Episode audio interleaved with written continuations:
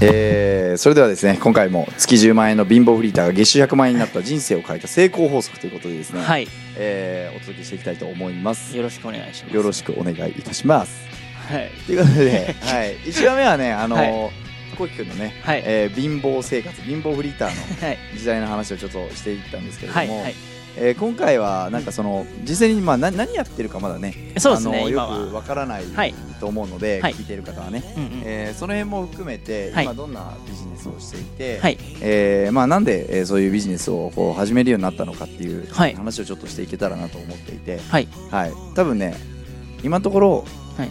あの怪しいと思うんですよ 確か怪しいと思うんですよ。まあなんだこいつ。ってレベルですよね。そうですね僕がリスナーだったらこいつはほんまかなみたいな。はいはい。本当に稼いでんのかな、うん。みたいなそんな感じだと思うんですけど、はい。まあ、その辺はちょっと話していきたいと思っていて、はい。はい。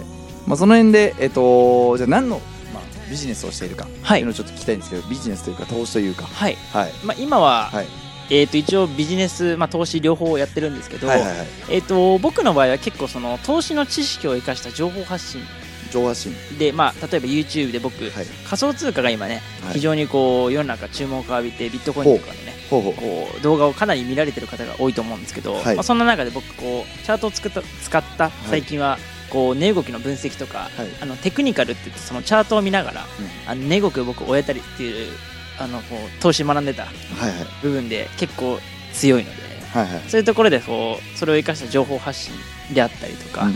あとはそれでまあ仮想通貨で稼ぎたいとか、うん。ね、投資学びたいって人に対してこうなんだろうレクチャーじゃないですけど、まあうん。そういう発信をしてあげたりとか、うんまあ、窓口って感じで、まあイメージで言うと投資コンサルタントみたいなイメージですよね、まあそうですね。なんかその要は知識をお提供してそうですね。情報を提供して、うん。えーそれをサービスとしてそうですね。提供してお金をいただいているみたいなそうですね。まあそんなイメージですよね。あとはこう自分でもあの投資はやっぱり仮想通貨今発信してる中でこう自分でも投資はしてるので、うんまあ、そんなところでこうダブルじゃないですけど、はい。まあ、しっかり片方に偏らずにはい。両方ビジネスもやりながら投資もやってっていううまい具合に今はこうお金を収入として得てるって感じですね。そうですね。はい。まあ今の時代ね、うん。あのー投資とか、はい。え副業とか、はい。えーまあ、例えばビジネスとか、はい。そういうものも当たり前に、えー皆さんやる時代になってきてはいると思うので、はいはい。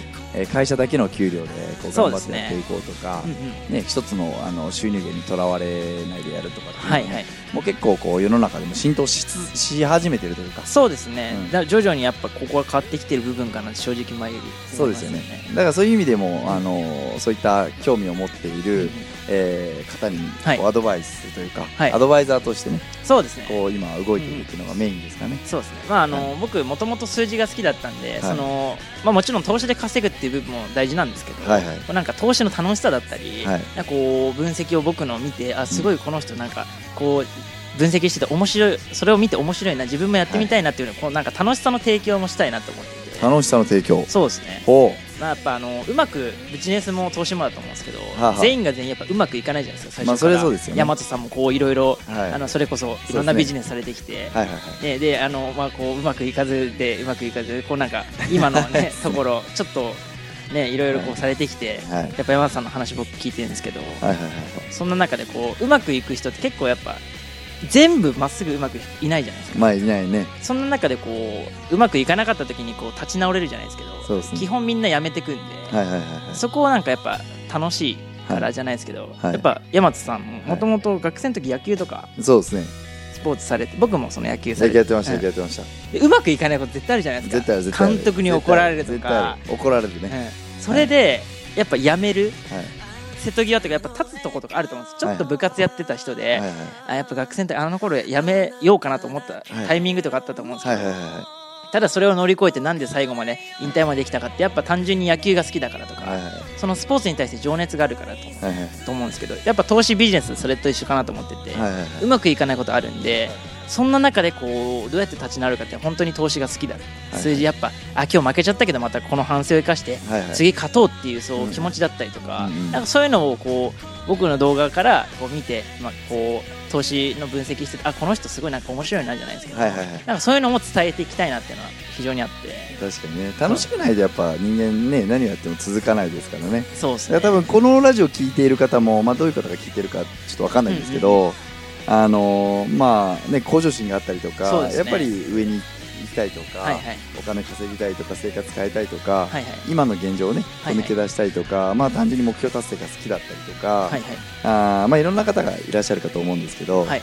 まあそういうその中のまず一つとしてやっぱ楽しい、うですね。しむというか楽しい楽しみながらやるっていうのは結構重要かもしれない。ですね。そうですね。まあこれも一つの成功者の共通点じゃ成そうですよ。ね。なんかあのーうまくいってる人とかって、うん。その結局なんかその頑張ってる感覚よりも、うんうん楽しんでる感覚の方が強い人の方が多い気がしますよね。そうですね聞いててもね。旗から見て努力っていう部分がみんなから見たらこの人すげえ努力してるなっていうのをね本人は努力と思ってる単純に楽しいからやってるってイメージが非常に強いなと思ってそうですね。確かに確かに。なんかあれですか、その今はまああのさっきねやってたの投資のアドバイザーだったりとか、はいはい。えーまあ仮想通貨とかもはいはい。投資してやってると思うんですけど、はい。あのーそれをやり始めたなんかきっかけとかってあったんですか、そのコウキ君の中で。えっと仮想通貨始めたきっかけですか？そうそう。あとは今の仕事をやろうと思ったきっかけというか理由理由ですね。理由きっかけというか。なるほど。なんかその、はいはい。ななんでそれをやり始めたのかなと思ってうん。純粋に。なんかそれこそあのーなんだろうなそのフリーターでさまよってた時代にですよ、はいはいはい。でちょうど僕、あのー去年かな去年の夏頃、うんうん。秋にかけてちょうど、えー、と秋過ぎぐらいに起業して自分で仕事を始めたんですけどそれまでにちょっと去年の夏ぐらいに、まあ、付き合ってる女の子がいたんですよほうほうほう。でその子とちょうど秋あななんか付き合付き合い始めてでもめっちゃすぐ別れちゃったんですけど、はいはいはい3か月ぐらいで別れたんですよねえー、早っ。そうなんですよ。最短最速で別れてます。最短最速。最短最速で別れた方法最短です、ね。最速で別れたんですけど、はいはい。でその子とちょうど別れて、はい。でなんかこうめっちゃ好き結構好きだったんですよ僕その子のことえで別れてまあなんか振られたというかなんか、うん。なんか最終的になんかどうなったのかちょっと僕もいまだによくわかんないんですけー、ど。はい。あのそれがなんか終わり方が微妙だったんですけど、あ、そうだったんですね。なんかいろいろガーって思ってること言われて、はいはい。そのままなんかそれをなんかバッて言われてなんか僕には変えようがないところとかが疲れたんで、はいはい。しょうがないなと思ってはいはい。でなんかもうだからその子あの自分もちょちょっと分かるの嫌だったんですけど、はいまあでもその子はそう思っててあの自分と言って幸せになれないんだったらそれは別れた方がいいなっていう結構スタンスなんで、はいはい。で別れてでも好きだったんでやっぱりこう残せたわけですよねうん。でそんな時にタイミングがこうちょっと数日後ぐらいに、うん。あのこう今僕がこう師匠として尊敬するビジネスのうん。こう今パートナーで一緒に仕事をさせてもらってる方が LINE アットをやられてまして、はいそこからなんかあのこうビジネスパートナーの募集みたいな。LINE が来たんですよね。LINE やっててでその方の LINE まあそんなちょこちょこ見るぐらいだったんで、そんなに気にしてなかったんですけど、はいあのなんかそれを見た時になんかはって思って、はい。ビジネスパートナーにその LINE にメッセージくださいってところからそれを送ったんですよ。そしたらちょうど、えー、と今こうマーケティングを教えてくれてる方とかいるんですけど、はい。その方につながって、はい。でじゃあちょっと一回め面談じゃないですけど通話をぜひしましょうっていうので通話させてもらってからあのやる気とかを聞かれて、はい。どうどうなりたいですかとか。であこういうふうになりたいんですっていうところからじゃあ一緒にやりましょうって感じでこうお誘いいただいて、はいはいはい。それが一番最初のきっかけでしたね。なるほどね。はい。まあでもそのきっかけをつかむっていうのもね、うん。ある意味、あのーまあ、誰にもあると思うんですよ、きっかけって。はいはいはい、で、まあ、それを、まあ、こうきくんの場合は、つかみに行ったって感じですか？そうですね。これはチャンスだと思ったんですか？チャンスと思いましたね。やっぱり。なんかあタイミングもそうだしこれはなんか自分にこう仕事を頑張りじゃないですけど、うん。こうなんか現状を変えるためにこれはなんか神様がなんかチャンスをくれたんじゃないかと思って、バッと行きましたね。それで、でもあれですよね、いける、いけたのは結構強いのかもしれないですよね。いやむしろあそこでよく行ったな自分っていうのをあの時の自分に褒めたいですね今は、いけない人も結構多いじゃないですか。なんか結構そのビジネスパートナー募集ってある意味、うん。あの自分のライフスタイルが全て変わる可能性あるじゃないですか。そうですね。多分単純に今言ってるだけだとん。さらっと言ってたんですけど、はい。僕のイメージでは多はい。分多くの人は同じ文章を見て同じ案内を見て、はい。ビジネスパートナーって多分魅力的に見えてる人もたくさんいたと思うんですけど、はいはい。結論やらない結論送らない人っていっぱいいると思うんですよ、まあそうですね、うんであそこで結論、えー、こうくんはあやるって決めて送ったから、はい。今があると思うんですけど。そうですね。で逆に、はい。そのなんだろうな結果が出てなかったりとか、うまくいってない人とか、はい。うん目標達成できない人とか、はいまあ、会社の中でも活躍できない人って、はい。そういうチャンスとか、うん。そういう一つの選択肢の時にはい。一歩進めなかったりとか、うんうんなんかあの、まあ、俺には無理かなって可能性諦めちゃったりとか、はい。あの自分のライフスタイルを変えるだけの覚悟がなかったりとか、はいはい。する人がまあまあ多いのかなって正直思っていて。確かにそうそういう意味でも、うん一つの成功法則かなと思うんですよ。そうです月収100万円いくまでのうん。一つ目のだから第一歩って感じですよね、そうですね、うん、これ僕の中のこう格言みたいなのがあるんですけど。格言。なんか大学の時によくこう友達と話したんですけど、まあ、恋愛とかでもそうじゃないですか。あのなんか告白したいんだけどあのーなんだな告白結局できずにその学生時代終わってやっぱあの時告っとけばよかったなみたいなこうあ後悔あると思うんですけど、はいはい。僕そのなんかしない後悔ってしたくなくて、はいはい。だからなんかなんだっけなしない後悔よりする後悔みたいなので、うん。こうなんかをしてそれが結果ダメだったら僕いいと思ってて、はいはい。なんかそのやりきったじゃないですけど、はい好きな子にとりあえずアタックして振られる。はいあのその時はまあ辛いんですけどそれは良かったなと思います、えー、ね。なんか何もせずにこうぼーっと指くわえてその時間が過ぎるだけ待ってるっていうのが一番もったいないかなと、はいもしかしたらチャンスあるかもしれない。はいはい。いやでもなんか行けよ友達が、ね、山さんじゃあ好きな子いてめっちゃいや行って行けよ山ととか言われても、いやちょっと振られるの怖いしなとか言ってそれが学生時代終わっちゃって、実はあの時山さん好きだったとかうん。話だったらめっちゃもったいないじゃないですか,、そうですね、そういうのがすごい嫌で、うん。何でもとりあえず究極そのビジネスパートうん。ナーなんか騙されてもいいと思う覚悟ぐらいできましたね。ああなるほどね、はい。あなるほどなるほど、はい。まあでもそうですよね。やらない後悔はマジでもったいないですよね。そうですね。誰しもが結構持ってると思うんですよ、うん。おそらく人生生きてきた経験で、はい。こうきはなんかきっかけあったんですか？そういう考え方に至るまでの。うん。さっきは告白の話を一つ例に出してたんですけど。あそうです。ねあ僕その大学1年の時にめちゃめちゃ好きな子がいて。え。めっちゃ好きで。はいあのーなん振られまくったんです。3回ぐらい振られたんですよ、えー。でもアタックしまくったんですよ。えー、でその子を好きだった時はもしかして一番純粋な恋をしてたかもしれない。今純粋じゃないんですか？いやあの そういうわけじゃないです。そういうわけじゃないですけど そういうわけじゃないです。なんかその単純にもう本当に好きで好きではい。アタックしまくるっていうなんか熱中してたじゃないですけど。はい、でけ結果付き合えなかったんですけど、はい。振られちゃったんですよ。その子のタイプじゃなかったっていうか、えー。友達としか見れないで本当になんか悔しかったんですよね。なるほどね。ただあの時のなんかその告白があったからなんかその人生の形成じゃないですけど、うん。そのとりあえずアタックしても後悔ないんですよ。その子に感謝してて、はいはいはい。そのまあ、その子と出会ってこう好きになってそのめっちゃ告って振ってくれたってことに感謝してて、うんうんうんそれがあったから逆に今の自分ってあるのかな打たれ強さじゃないですけどとりあえずやっぱ行く。なるほどね。で本当に後悔なくて。だだからこそなんか今の恋愛とかにつながったりするのかなえところで。ー、振られたか振られた女性に感謝をするってかっこいいですね。格言ですねそれ。